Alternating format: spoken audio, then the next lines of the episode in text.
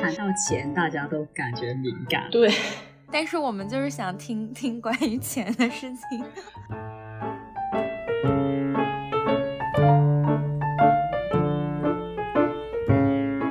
购买或者想要议价，我都不知道该怎么讲才显得我好像不那么外行。对，这确实是就是艺术市场面临的一个大问题。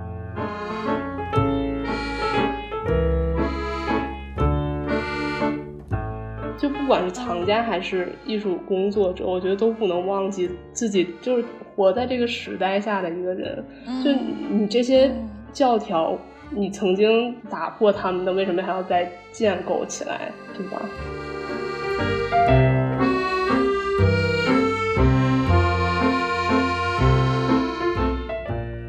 在这种艺术交易的范畴里，affordable 它到底是怎样的一个定义？就是它翻译过来就是可负担的，但是到底是多少钱能被看作是可负担的作品呢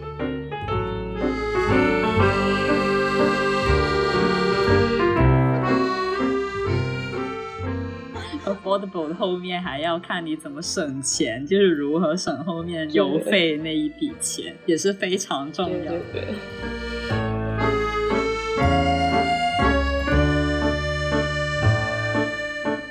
我也是第一次把这些事儿都摆在台面上，一般都是厂家会问我怎样去规避这个这个费用的时候，就才会聊到这些。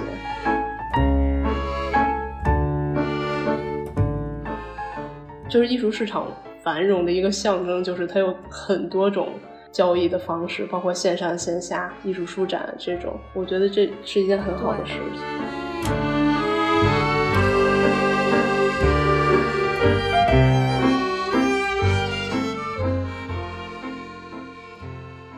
你好，欢迎来到不存在书店的聊天室，我是贝贝，我是 Balance。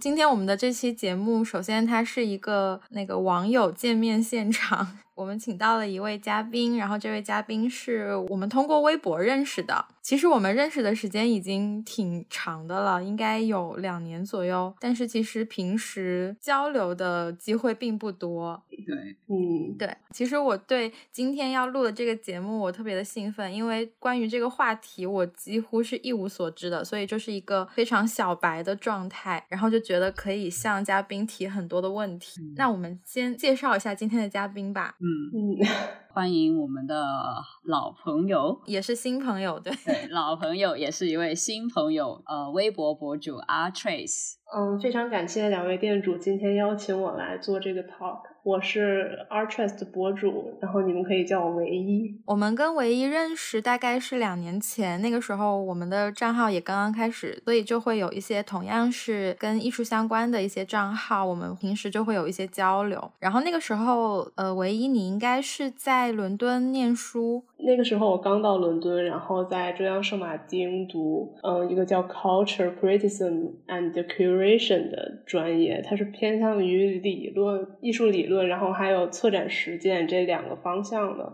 嗯，我就一边在读我的 reading，然后一边在那边做展览的同时记录下这些东西发到微博上，所以就开启了这个微博账号。其实一开始是一个很嗯分享类型的，包括展览啊，然后展评啊，然后理论、艺术史这类的都有。嗯，内容比较复杂，然后有一点学术。当时是。然后我们今天为什么会找唯一来录这个节目呢？是因为他前不久做了一个网站，它就叫 Art Trust Collection。这个网站它最大的一个特点就是它提供很多 affordable 的艺术作品，也就是普通人能买得起的。嗯，对，就是普遍能买得起、能支付得起的艺术品。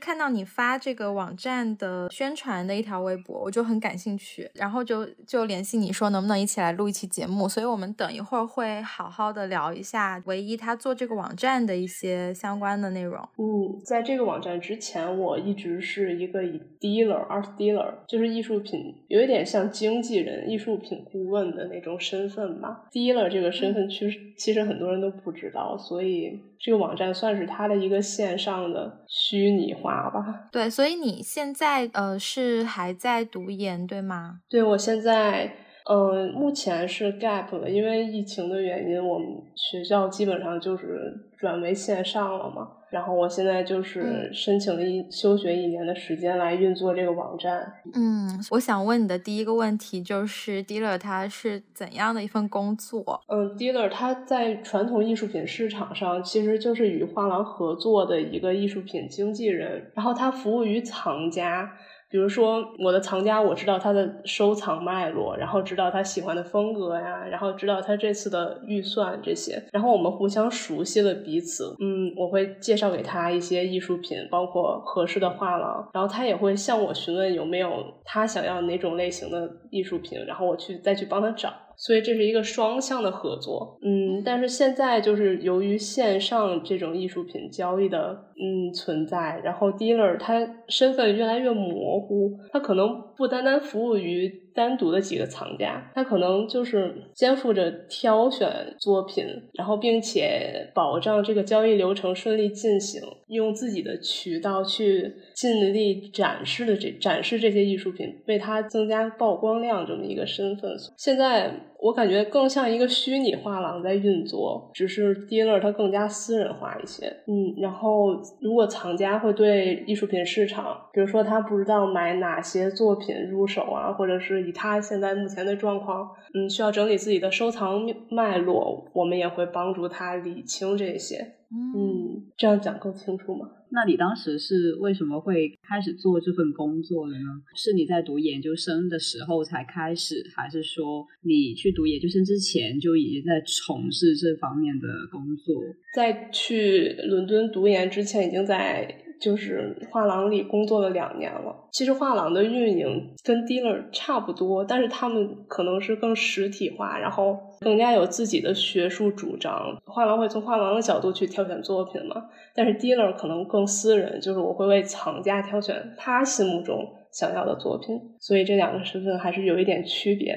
对，就是有一点那种定制化的感觉。对对，因为每个画廊像。白盒子、什么佩斯这种，嗯，世界上航母级的画廊，他们都会有自己的文化艺术的主张。他们会选作品的时候更加自我一些吧？可能我想起最近看到有一则招聘启事，好像是某某集团，他要招聘一个艺术专员，就是这个招聘的人的一个背景就必须要有艺术史跟艺术评论之间的一些背景，然后他需要做的东西就是要要向这个集团推荐一些适合这个集团收藏的一些作品。嗯嗯，对对，就有我的同行，他们可能觉得跟单个。的藏家去沟通会更繁琐一点嘛？他们有的就直接去做这种企业的顾问，然后企业就是会给他们年度的那种艺术品投资的资金，然后再给他们一个回报率，然后他们会去用这笔钱购买，对，去拍艺术品，然后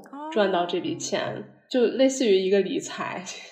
对，就是有点像基金经理的那种感觉。对对对，因因为现在艺术品市场其实它是一个稳步上涨的那么一个市场，嗯，很多企业也就是了解到这一块儿会有一个稳定，可能。并不是很多，但是肯定会稳步上涨的一个收益，所以大家都对这方面可能有一点兴趣。因为我比较想知道，如果是它这种回报率的话，它是以一年来算吗？因为你像呃，它艺术品的价值可能在一年内它的波动其实不太大，有可能是这个艺术家他刚好收藏了这个艺术家他拿了一个大奖，或者是他刚好有了一个大展，嗯，然后刚好他这一年的那个回报率可能会高，但是他可能。是大部分的艺术家在一年内的一些作品的一个升值，可能不会特别明显。对，会根据就是这个企业会跟 dealer 去谈，他们会签签不同的协议，有短期的或长期的，就是跟那种股票差不多。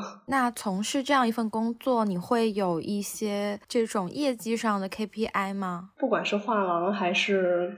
Dealer 的层面来说，就是销售艺术品的，并没有一个标准可以说。对，因为现在艺术品就每个艺术家艺术品其实并不多，他一年可能才才出一个系列，就大概十几张这样子。他这一年如果能都卖出去，已经算是非常好的收益了。所以说就是嗯，也没有人制定 KPI，就是对大家都比较随意。不过像画廊那种可能会严格一点，因为他们他们需要一个很固定的商业来源，然后他们也有很庞大的团队，然后场地费、保险这种，所以他们需要资金的流动。像我们这种就是完全服务于藏家，然后根据他们的喜好还有需求来定制的，基本上没有很固定的 KPI。而且我们觉得，就是为了卖而卖这个行为本身，也就是很违背我们当初建立这个网站、这个品牌的初衷。嗯，只有真正适合你的，我们我们才会给你推荐，然后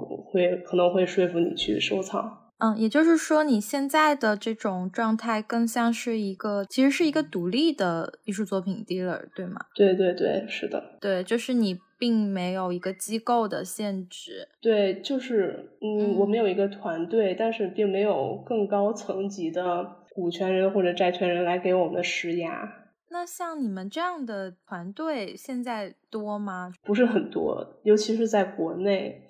因为国内现在收藏的市场其实还是偏向于嗯二级市场拍卖，然后嗯像文玩啊，或者是比较成熟艺术家作品的那些售卖，像这种小的新兴艺术家，然后年轻藏家也是这两年刚出现的。而且就是艺术品商业化，就是把它真正卖钱这件事，其实，在艺术这个圈子里是有一点敏感的，因为大家谈到钱，大家都感觉敏感。对，但是我们就是想听听关于钱的事情。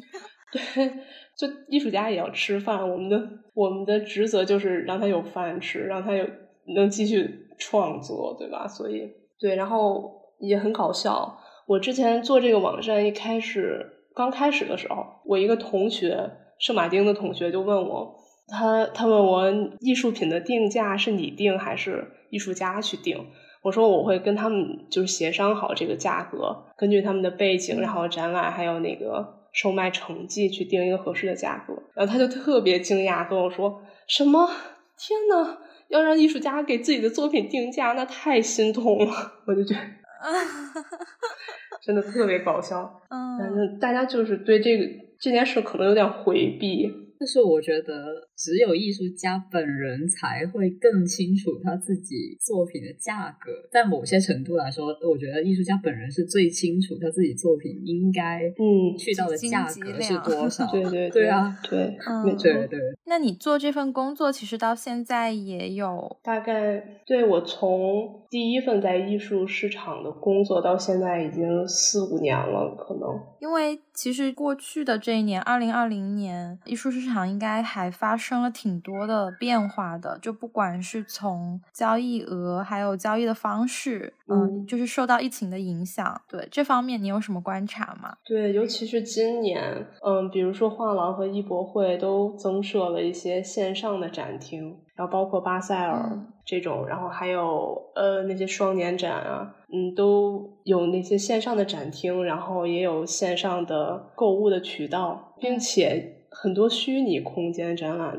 都涌现出来了。就大家现在对 AR 和 VR 这件事还是蛮期待的。是，就是有一些画廊，他会开始倾向于就是用这种 VR 或者 AR 的技术做一些展览。对，还是说，因为我之前还听过一个新闻啊，就是说有一些画廊会给他们的高级藏家定制，还是说发放这个设备，就是能让他们在家里就能用这个设备看到这个艺术作品在空间中的一些效果。对，对，但是就很少，就是所有做画廊或者是做惯了线下交易平台的都会知道，这种 VR 和 AR 完全替代不了。你看到作品时的那种感受，就是就虚拟有虚拟的玩法，我觉得虚拟的玩法也有很多，包括线上三 D 这种动画，但是它用虚拟去代替真实，我觉得是。还是需要时间的，可能对。之前也有人说，因为疫情的原因，所以令到很多之前只做线下的一些画廊、博览会，都只能强迫性的转向线上来维持他们的一些生意或者是一些呃出镜率。对，因为嗯，比如说这些大画廊，就有钱能够支付得起 AR 这个效果的，包括李森他们，还有。还有这些博览会，他们肯定会是是有每年的固定的藏家的，而这些固定的藏家，他们都非常清楚今年我要买什么，嗯，所以对他们只是需要一个 list。其实很多藏家他们在 博览会上线之前，他们就已经拿到了那个图录，都大概知道自己要买什么。对对对对，所以就是其实线上。目前来说，更多服务于那些就是已经有收藏经验的藏家。嗯嗯，像这种体量的，呃，像巴塞尔这种，嗯，他们的价格也很贵。然后，但是像嗯价格会便宜一些的，然后小众或者是量级没有那么大的艺术家来说，线上也是一个很好的渠道。所以今年就真的是一个百花齐放的年代。呃，我看到您的那个网站，它是十，应该是十一月二零二零年十一月才上线，是吧？嗯，对。我们再说一下那个网站的名字吧。嗯，Arches Collection。嗯，我们会把网站列到 Show Notes 那里。好呀，好呀。那我最近更新一下网站。维护一下，嗯，我之前也上去过，嗯。然后一开始做这个网站，它是也是跟这种就是线上的嗯这种趋势有关。嗯，其实一开始做这个网站是有两个契机，一个是我之前就是因为疫情嘛，然后我们的作业就是展览项目完全就转到线上了，然后我们当时也是做的一个艺术家的。个人的网站，它是一个类似于三 D 的那么一个展厅，然后去展出他的作品在线上。然后后来因为我工作的原因，我每天都会给这些藏家发很多艺术品清单，就他问我这个艺术家很好，你能不能给我一个他的作品的价格，然后他的明细，我就会每天给他们发这种清单。然后后来我我和我同事就在想，就为什么就不把他们放到线上呢？这样。我给他们一个网址，然后他们就能看到所有的艺术家以及他们所有的作品的详情和价格，还有他们的展览信息啊这些。所以它可能一开始算是我们工作的一个附属，就是能够更加清晰的把这些作品都罗列出来。让大家就是看到他们，嗯，刚刚也谈到嘛，因为上一年就基本很多一些画廊跟博览会都转到线上，所以其实这个契机也算是推动了你们一下，把那个网站更快的上线，是吗？对的，这一开始是一个大概的想法嘛，然后我们就想，其实跟 affordable 这个主题引入有一个很大的关联，嗯，就是。嗯，因为我周围的青年藏家越来越多，然后包括现在国内的很多新的藏家，以前从来没有买过艺术品的这些人都会来问我有没有适合他们收藏、刚入门的，然后稍微当代一点，然后画风活跃一点的这种艺术品。当时就在想。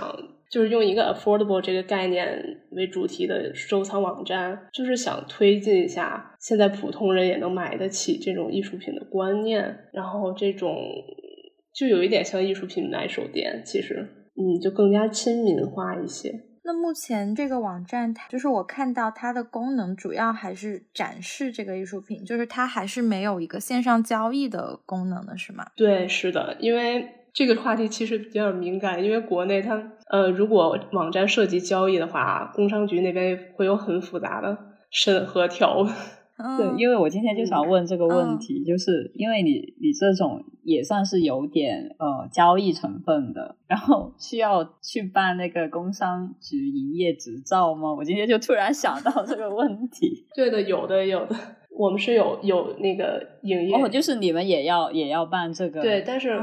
呃，但是我们的交易方式有很多种，就比如说我们我们现在是有执照的，你如果我们直接签的艺术家，就是他是签我们公司这个执照签的合同的话，你做就是比如说你作为藏家，你是要给我公司转钱的。但是如果我作为一个，就比如说你看上佩斯的一件作品，然后我去帮你去联系佩斯，帮你去拿到这个折扣。帮你去搞定这件作品，你是直接付钱给佩斯，然后佩斯再付钱给我的，是这对这两种渠道，一个是从艺术家那儿直接购买，然后一个是和画廊合作，是两种不同的支付方式。嗯，哦，也也就是现在你的这个团队，它其实是有一个呃注册的公司。嗯，对。哦，所以其实有这种交易性的一些网站，估计也是挺麻烦。整个建构就不仅不仅仅是我们现在看到这个网页，就是它背后，因为它还涉及到交易，它背后的一些什么法律啊、工商之类的一些。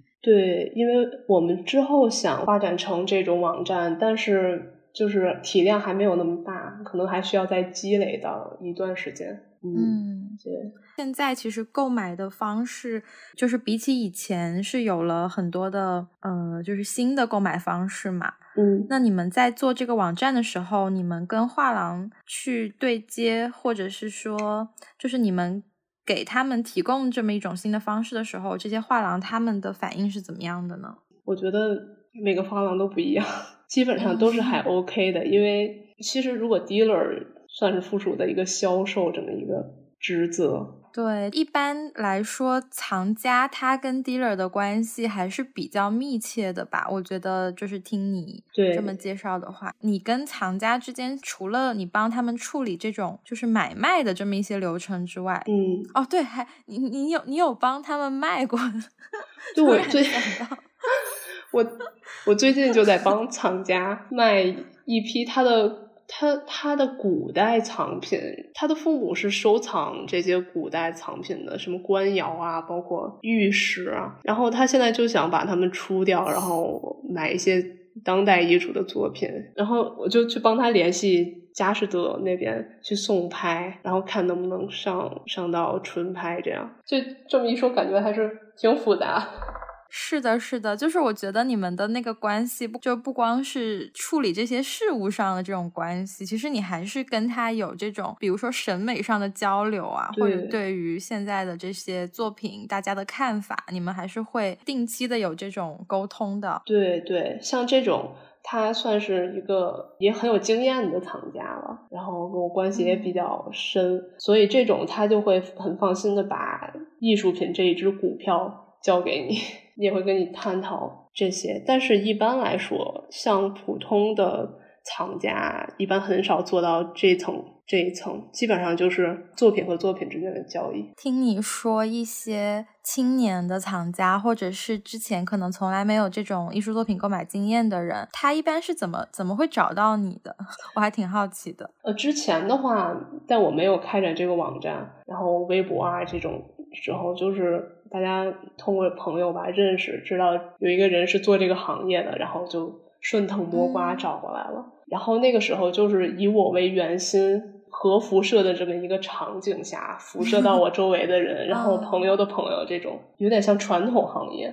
然后自从我做了线上的微博，然后还有包括小红书这种，就有很多千里之外的人找到你。就他们不再是以我为核心的这么一个群体，可能是以他们为中心。对对对，所以线上也很有趣。包括我刚刚听你说，他们会跟你描述他们想要什么样的艺术作品，我觉得这个还挺有趣的。就他们一般会从哪些角度来跟你提出这种要求？嗯，我觉得最多的就是价格。对，价格。然后。对，然后他们可能价格是第一位的，对，会在网上看到一些那种图片，或者在我的那个官方账号上看到一些图片，然后拿过来问我，就有没有这种类型的、这种风格，然后或者这种颜色、质感，然后价格在多少多少。左右的作品，然后我想挂在我的家里，或者是怎样，他会很明确的跟我说这这个需求，然后我也会帮他们找到合适的作品。这样，大部分人他们喜欢什么样的风格啊？大部分人 还是还是说，其实并没有一个特别统一的，就是你你能感受到这种新的这一批藏家他们喜欢什么样的作品？他们就是尤其对于千禧一代年轻人，九零后左右这些新的藏家。来说，他们好像更喜欢颜色鲜亮一些，然后有一点怪诞，有一点奇怪的那些作品，并且我觉得那些作品装饰性还蛮强的。嗯，就大部分人都是要放在家里嘛，买来放在家里。对对对，没错。而且那些作品你看上去就给你一种愉悦的感觉，我觉得很很适合放在家里，而且是就是嗯，作为一个入门藏家来说很好。嗯，那他们会关心这个作品的升值空间吗？对，会关心，他会给我一个大概的价格。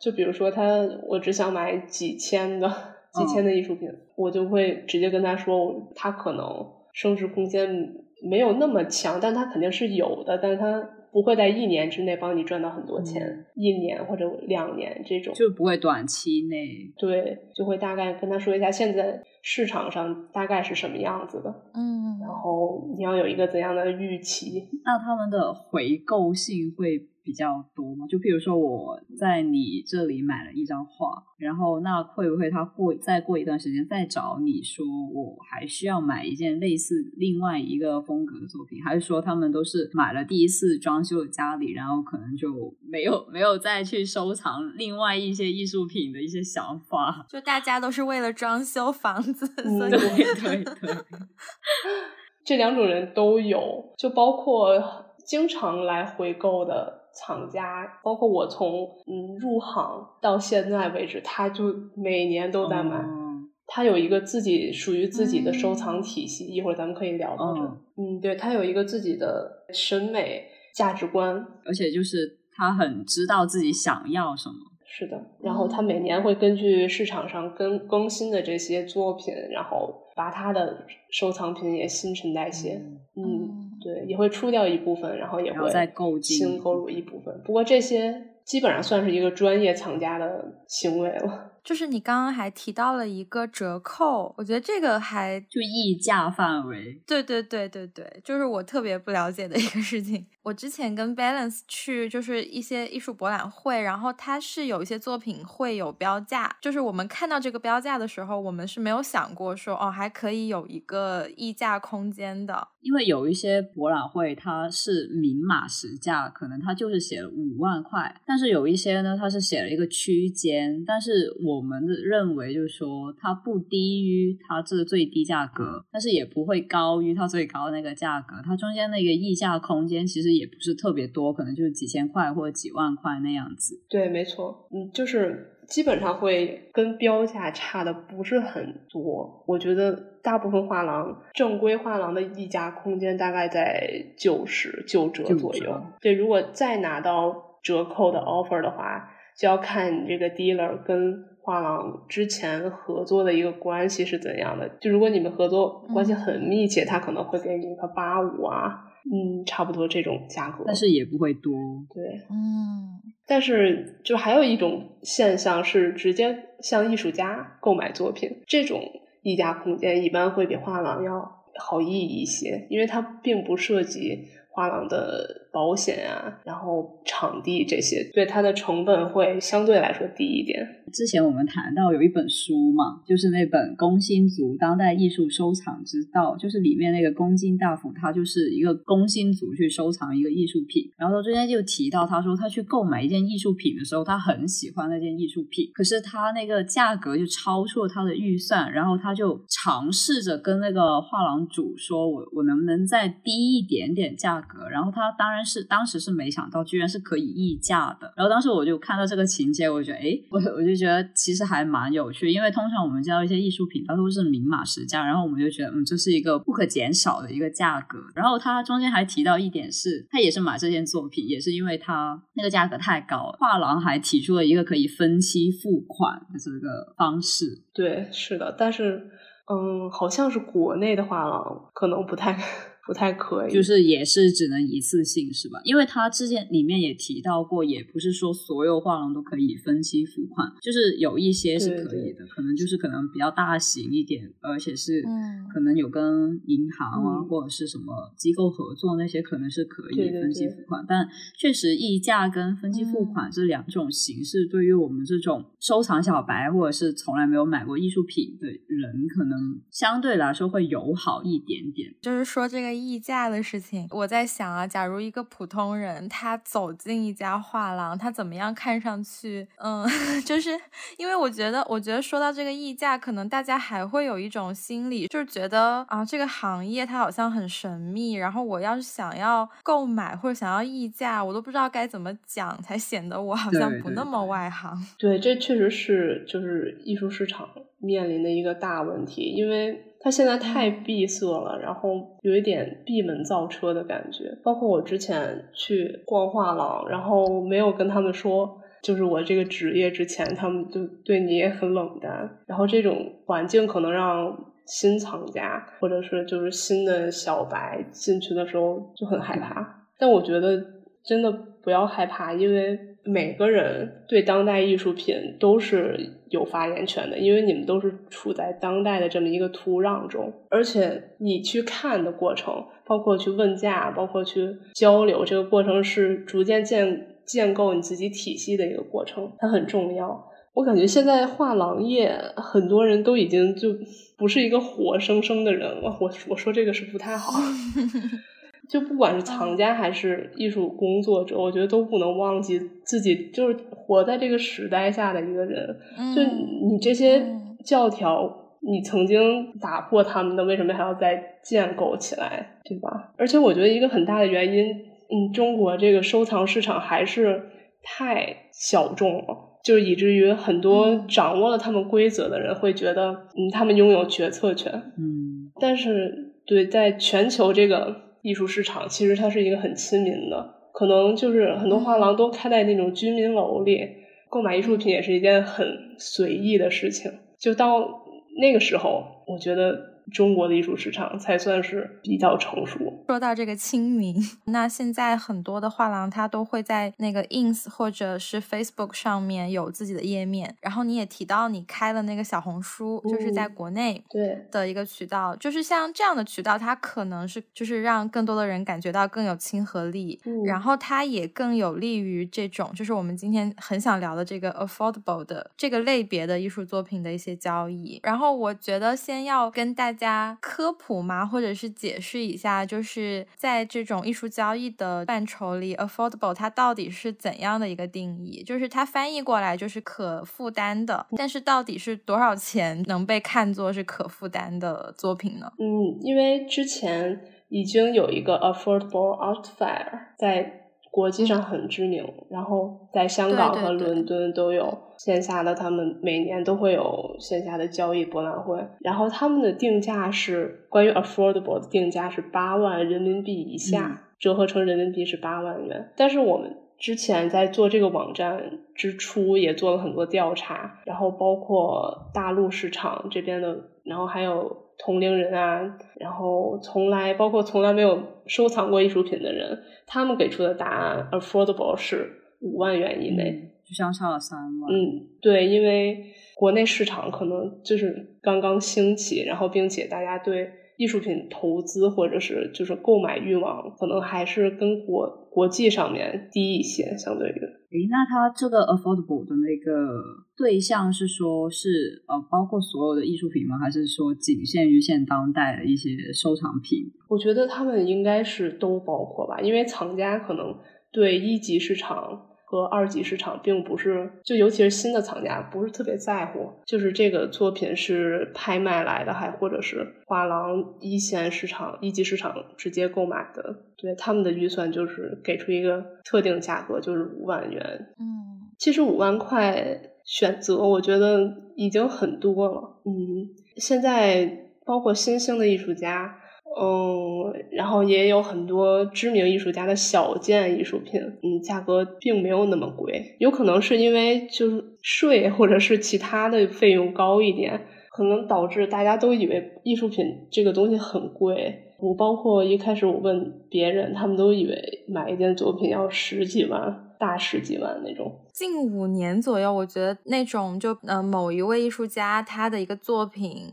呃，创了一个拍卖的新高，就是这种新闻特别的多。对对，就是会让大家觉得这是一个非常高不可攀的。对，我觉得拍卖市场给了大家一个非常错误的信号。嗯，就是大家可能会经常有种感觉，为什么它能拍到这么高？其实就是像，我觉得像就像投资和股票市场一样，它有的时候就是有运作在里边的，就跟我们普通人。普通藏家可能离得比较远，那个是就是，嗯，那那一小圈小圈子里的事情，然后他们那个事情被摆到台面上以后，大家就会觉得啊，这整个圈子都是这样的。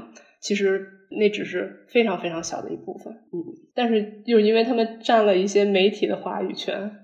嗯，所以就是在 affordable 这个范围里，当更多的人接触到这种，比如说五万块以下的艺术作品，嗯，它的那个销量是越来越好嘛？呃，很少有用销量去衡量。就比如说，如果这个艺术家他作品很有潜力，然后作品的气质也很好，他如果不超过五五万的话。是很好卖的，非常畅销。然后，但是它也面临一个问题，就是它一旦畅销或者一旦名气增加，它明年的价格可能就会调整。对它，它它可能明年就涨价涨起来了。这样，但是永远有这种好的作品在五万元以内也是值得收藏的。这个契机也很重要，因为艺术市场是一个时刻在变动的市场，它是一个动态的市场，所以就是就显得 dealer 这个。这个职位好像很重要的样子，嗯，就是会给你一个动态的报告，时刻跟进这个艺术家目前的情况是怎样，嗯，你是否值得买入它？嗯，就是对于新的藏家来说，他们最开始的购买应该是出于一种自己的兴趣。就像刚才你提到的，他们会给你提出他们喜欢什么样的作品。嗯，那在他们之后，就是去构建他们自己的那种收藏脉络的时候，你们会起到一个什么样的角色呢？就是会给一些什么样的建议？这个基本上就是，比如说一个藏家，他会跟我聊起他最近收藏了什么东西。比如说他是一个喜欢抽象的，然后他现在嗯有。哪些艺术家的作品，然后并且他会对这些作品有一个分类，然后有一个大概他自己收藏的一个线索逻辑。一般来说，我们会聊一些艺术史和理论上的知识。哎，那如果这个藏家他没有这方面的 储备怎么办？你你们会起到一个就是引导？对，会的，嗯，对，会这这些都是一点点储备的。他可能买第一件、第二件，甚至第十件的时候，他都是根据自己喜好买的。但是就一步一步，他会堆砌出我为什么会有这种喜好，嗯，为什么会喜欢抽象？这抽象到底带给我什么？并且它抽象作品之前。它是由什么衍生而来的？它之后又会衍生到什么风格去？然后这样就会逐渐搭起这样一个脉络来。嗯，其实讲的很抽象。在这个过程当中，他们可能还会发现他们新的喜好，因为一开始他们可能会对，就是只是对某某一个风格比较感兴趣。然后在这个过程当中，他接触的艺术家和作品越来越多之后，有一种那种探索自我的那种感觉。对对，没错。就像之前我们看我们上课的时候看鲍德里亚那个物体系里，他是这么写的，他说。你当你收藏一个东西的时候，它可能某一种程度上代替了一个你失去的或者已经死亡的那一部分你自己。但是如果你把它买回来之后，这个东西它会永远存在在你的身边。所以收藏它有的时候是探索自我，然后探索。我为什么喜欢这个东西的一个途径？对我之前还看过一个视频，里面也是有一个观点说到，当你真的要去购买一件艺术品的时候，跟我们平时在看展览或者是你在欣赏一些线上的艺术家的作品不一样。就当你真的决定你要真金白银的去。购买一件艺术作品，你的那个考量肯定是不一样的。然后你就会，你会对你的喜好有一个疑问，就是说我是否真的愿意为我的这个喜爱去花钱？那这个时候你可能就更加清楚自己，就是你为什么会喜欢这个东西。对，就像。买衣服一样，就是有的衣服你一看就是啊，这简直就是为我定做的，我一定要买它。有的就你你可能就会考量一下，是不是真的适合我。这些不管买衣服还是买艺术品，都是建立在你看过很多。已经有一个自己的想法的情况下，再做出这个决定是更理智的。刚刚你们两个谈到这一点，我就想到，也是刚刚谈的那本书，就是那个工薪族收藏那本。工薪大辅也说到，他说他对当代艺术的看法，其实也是通过收藏这个艺术家的作品来表达的。他自己本人对社会的一些看法，就会随着艺术家的一些作品，就能够更广泛、更深入的让更多人了解到。那实际上，他收藏这些当代艺术。也是收藏的一种文化价值观。嗯，我跟 Balance，我们两个都是属于并没有什么艺术品购买的经验的人。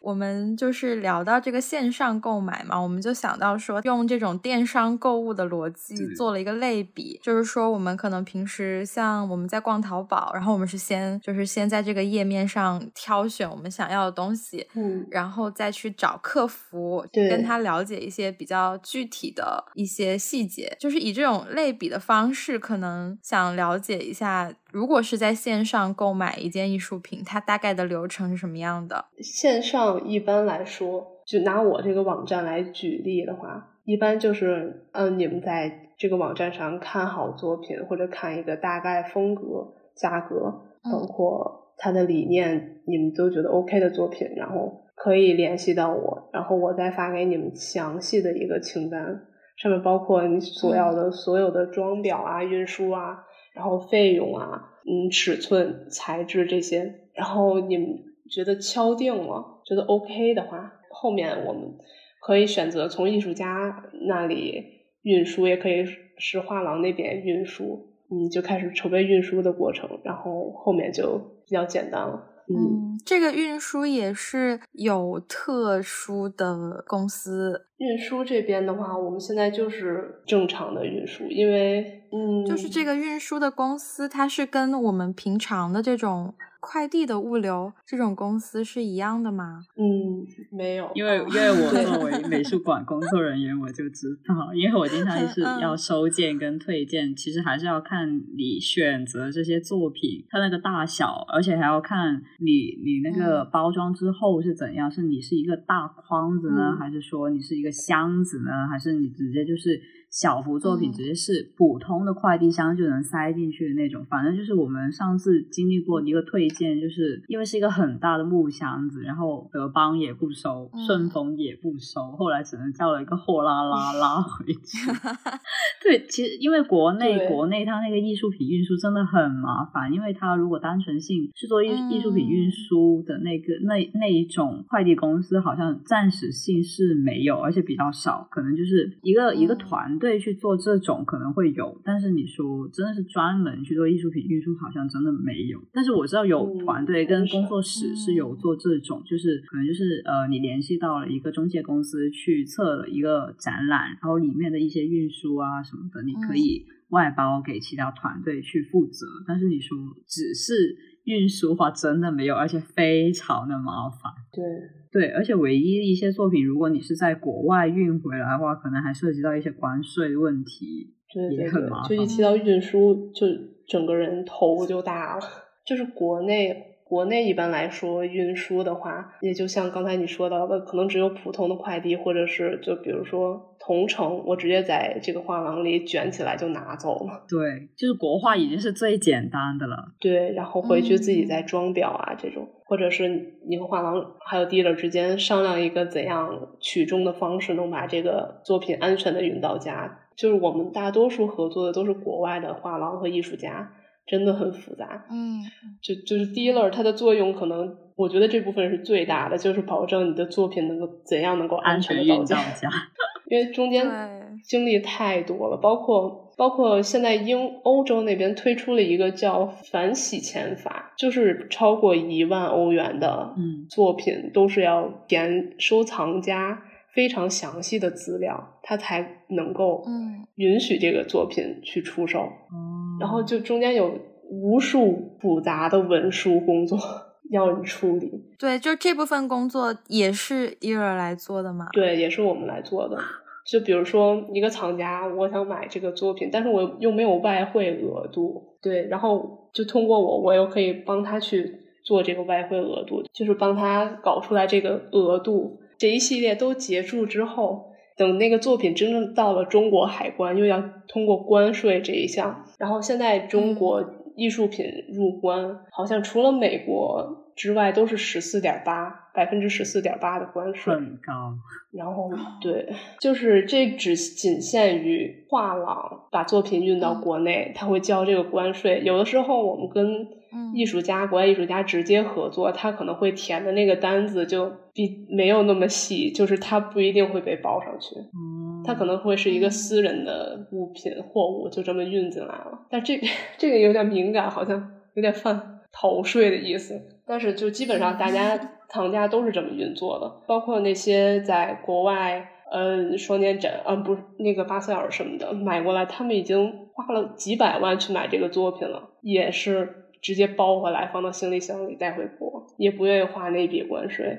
而且而且它极其容易卡，卡了也又不知道要卡多久才能运到家。对，所以就是现在我这边最合适的一条路就是直接从艺术家手里买，就相对于从国外画廊进过来，加上运费和关税，要便宜一半了，差不多。大家，大家注意，可以 推推荐大家找对找你买。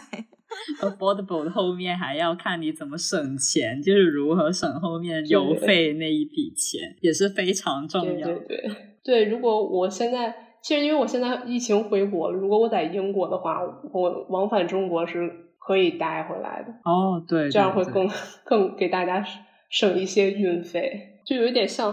怎么有点像代购？对，但是如果你人肉带回来，其实也挺麻烦的。就你过的时候，可能也会查一下，你问一下你怎么会带这个东西回来，然后这个价值是多少之类的一些。对，因为如果带回来的话，可能就是直接增加一个包裹那样，加一个行李的费用，然后把他们肯定是要包好，然后是就就可以跟他们说我，因为我是轮椅的嘛。然后就是说你是你是这个作者，你你就是作者。我们好像大型的一个逃税的会谈，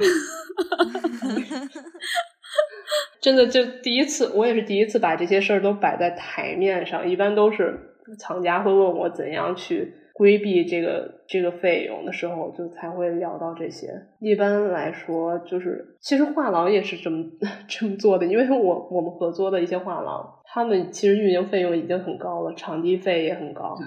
我就问他们，你们你们这个关税怎么办啊？他们就说，我我直接就写最低价呀，就那个 value 那一项，我们就写几百块 啊，不然我们就没有钱挣。嗯，其实就像我们如果是海淘的话，也是，就是很多海淘网站，它也会在寄那个包裹的时候把价格写的很低。嗯，对，但是它有一定风险，如果真的出问题的话，它可能。对对对，因为你刚刚你也谈到说你那个 value 写的很低，就是你没有任何问题的时候是没有问题，但是如果一旦有问题，真的是对，就所以就是像 affordable 这种五万元以下的，就包括经常用一些几千元的作品，其实写低一些也还好，就毕竟在可接受的范围内，我们也可以就是适当给一些补偿，这种如果真出了问题的话，对，所以就每次运输都是。真的啊，心惊肉跳，提着一颗心，希望不要出任何差错。哇，我们今天就是确实真的 了解了好多，对对对。就像之前推荐的那本书《工薪族：当代艺术收藏之道》，然后它里边那个藏家也举了一个例子，嗯，他说就是让你感动的作品，有可能出自你你所在地附近的艺术家之手，你很你可以很容易的得到他们，但也有可能是来自远方的国度，对这些。艺术家的杰作，然后他就举了一个例子，说北宋有一位道士叫张伯端，相传他能坐在一个地方直接阳神出体，然后跑到千里之外的扬州，把当地特有的花朵摘回来。我觉得我们就是那个 阳神出体的人，能够帮藏家把作品从千里之外带回来。当时我看到这段非常有感触。对，而且我觉得对于藏家来说，他们如果是就是付出了很多的努力才能得到一件作品的话，他们可能对这个作品的感情也不一样。视若珍宝。对对对。而且以前像他这本书，他也谈到，因为他比较早开始收藏嘛，他就九十年代已经开始收藏，然后还谈到说是去银行汇款这个东西的时候，我看到就觉得天呐，我们现在这一代 直接就是扫个二维码，可能就已经把钱给付，然后它里面还谈。谈到说什么呃，有一些地方还不能汇美元，然后呢，有些地方它那个汇款的额度有限制，然后每一个月有一些时间又不能汇款，然后他写他这一段写的，我觉得还是对于他对于我们这来说还是挺有年代感，但是相相对于来说，我们现在已经好很多，就像现在已经可以直接像。在网上看到一个网站，哦，我喜欢这件作品，然后我就直接可以下单。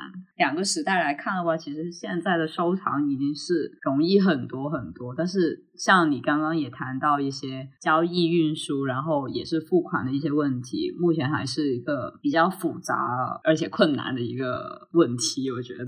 对对对，尤其是国际这一块儿。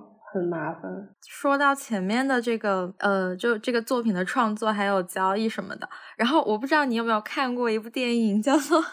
叫做《天鹅绒原 剧》，没有哎。呃，一幅画从创作到交易的这个过程，然后包括到后面你说的这种，就我们刚才聊到的参加艺博会，还有这个购买、运输什么的，就关于这个过程，有一部电影叫《天鹅绒原剧》，它其实是挺清晰的展现了这整个过程，就是整个艺术市场当中的所有角色，就有艺术家，然后有画廊主，有藏家，还有评论人。听众们如果有兴趣的话，可以去看一下，就虽然这部电影的那个评分很低，但是，对，但是我们还是觉得它是一个向普通观众展示艺术市场的很多面貌的一部电影。不厌其烦的推荐，还有一部是关于那个，也是关于艺术市场，也是有点偏门的，叫《交城邪说》，它也是关于艺术评论跟艺术市场之间的一个关系。哎，我还没有看过。嗯哎，我到时候呃也是放在 show notes 那里。我当时觉得很好呀，好呀，也挺好看的。我觉得。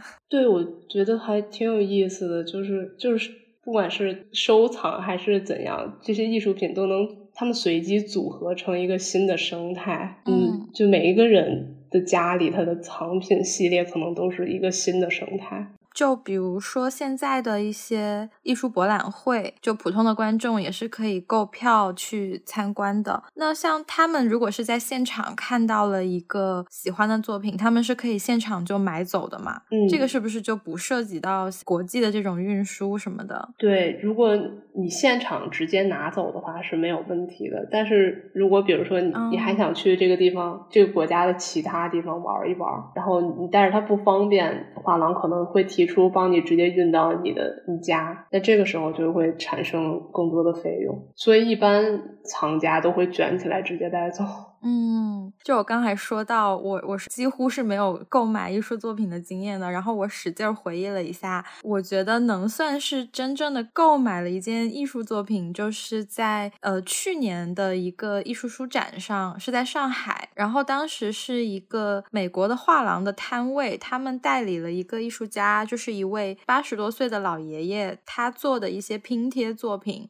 然后我当时是直接在这个画廊的摊位上就直接买走了。然后价格也很便宜，就是我们刚才说到这个价格，其实确实是大部分人他首要考虑的一个因素。对我之前也在艺术书展上买过一个作品，嗯，很早以前了，很还过程还挺有意思的，因为当时是那个艺术家在书展上亲自在摆摊儿，他有一个小的摊位，然后他在嗯展示自己的作品，然后当时就直接你能够跟艺术家有一个直接的交流，然后中间没有任何。画廊啊，或者是中间商把它包装，你就完全可以和他正面去沟通，这个体验还是挺有意思的。对，所以我觉得就是艺术书展，它好像相比起博览会来说，很多艺术书展它都是要求这个艺术家本人到场去摆摊的。嗯嗯，像我刚才的这种呃，就是画廊来摆摊其实不多，大部分都是要求就是创作者本人在场。我觉得是提供了一种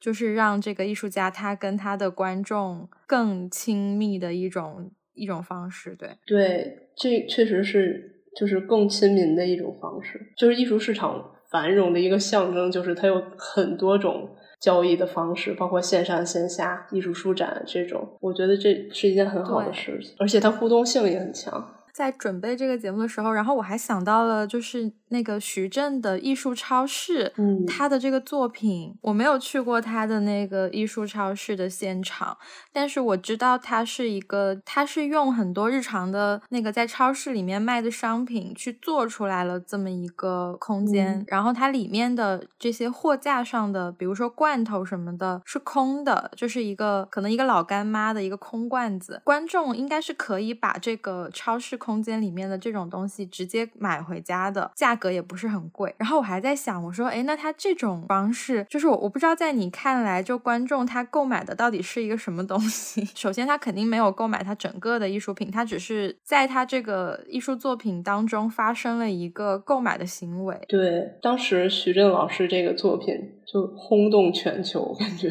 很有震撼性。就它是一件很棒的观念艺术作品，它有点像进入了社会空间的一个行为艺术。然后，因为他买回去的东西，它里边是空的，其实对对。然后，我觉得他就是提出一个问题，就是我们为什么要回避艺术的商业价值？嗯，他就是在售卖这个观念，这个观念就是他的艺术。就本身全球商业化、消费主义热潮，它就是就是当代的一部分。不管是藏家还是消费者，还是从业人员，都是这个时代的沧海一粟，就很难撇开这个消费这个主题去单纯的谈很多东西了。已经，所以当时徐峥徐峥老师的这个作品也是蛮有意思的。我感觉当代艺术不应该就是被学院还有白盒子那种空间剥夺。他们的升级，嗯，就包括每一个人都有重新建筑这些系统的权利，所以就大家就不要害怕进入收藏的这个道路。对，而且我觉得可能收藏它在中文的语境里，它是一个特别，就像你刚才说的学院。的这种感觉的一个词，嗯嗯，是有一点，对对，普通人还是会觉得有距离感。但是其实现在，像我们刚才说到的，像呃艺术书展，还有徐震老师的艺术超市这种，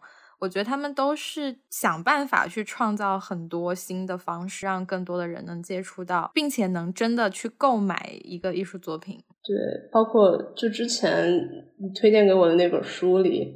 然后那个立宪庭老师在后面也说，对他后面那个访谈，对，就是他说一个系统的建立肯定是多元的，就包括线上和线下，甚至一级、二级、三级市场这样。但是这个系统的建立和维护也需要很多人的努力，很长。对，没错，嗯，所以大家期待一下。我今天觉得今天聊的很开心，然后真的学到了好多好多关于艺术市场的知识。是的，就是跟你聊了之后，我在想，我有没有可能未来的那个职业道路，我有没有可能去当一个 dealer？可以，欢迎欢迎进入这个市场。不过我觉得 dealer 有的时候更像一个副业，就是它可以随嗯，就是没不需要，并不需要坐班或者是传统。上班的那种，对我觉得这个还是一个挺小众的职业。如果有听到这期节目的人，你们想要，其实你们可以考虑 尝试。但是就 是对，就在成为 dealer 之前，真的下了很多苦功，包括艺术史，然后理论，然后就是这个市场你接触经验啊这些啊。感觉嗯，并不是一条很有很有意思的路，但是它能给你带来很多 认同感，然后也会让你有自己更有价值的一种感觉。嗯，好呀，好呀，那那今天就今天谢谢唯一来参加我们的节目，也希望我们之后还会有其他的话题，就是你可以再做客我们的聊天室。好呀，好呀，谢谢唯一，非常感谢。好，那我们下期再见啦，拜拜。起说，我抚摸寂寞的心，叹口气，决定继续你爱你。